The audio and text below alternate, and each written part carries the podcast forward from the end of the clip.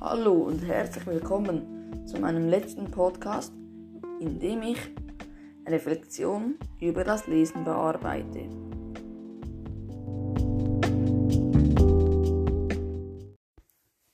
Am Anfang vom Lesen kam ich nicht richtig zur Ruhe, weil mich ständig Familienmitglieder nervten. Doch dann hat es endlich aufgehört. Jeder ging aus dem Haus und ich konnte mich richtig konzentrieren. Die Zeit verging so schnell, weil ich denke, dass mir das Buch recht gut gefallen hat.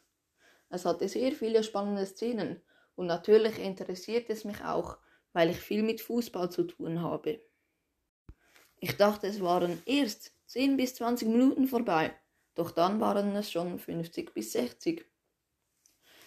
Ich denke, dieses Buch zeigt auch, was man alles schaffen kann, mit dem großen Willen. Ich dachte auch darüber nach, was Fußballscouts eigentlich alles ausmachen können. Oder zum Beispiel sein Trainer Herr Bauri, der ihn auf dieser Reise sehr gut begleitet hat. Dies ist sicher eines der Bücher, das ich am liebsten gelesen habe. Es zeigt auch, was ein Buch eigentlich mit einem Menschen ausmachen kann. Zum Beispiel das hier ein Traum vom Fußball. Schon der Titel sagt vieles über das Buch aus. Und das Buch war auch sehr, wirklich sehr spannend. Ich konnte viel davon lernen und auch viele Zitate gingen mir durch den Kopf. Leider habe ich die Zitate nicht mehr im Buch gefunden.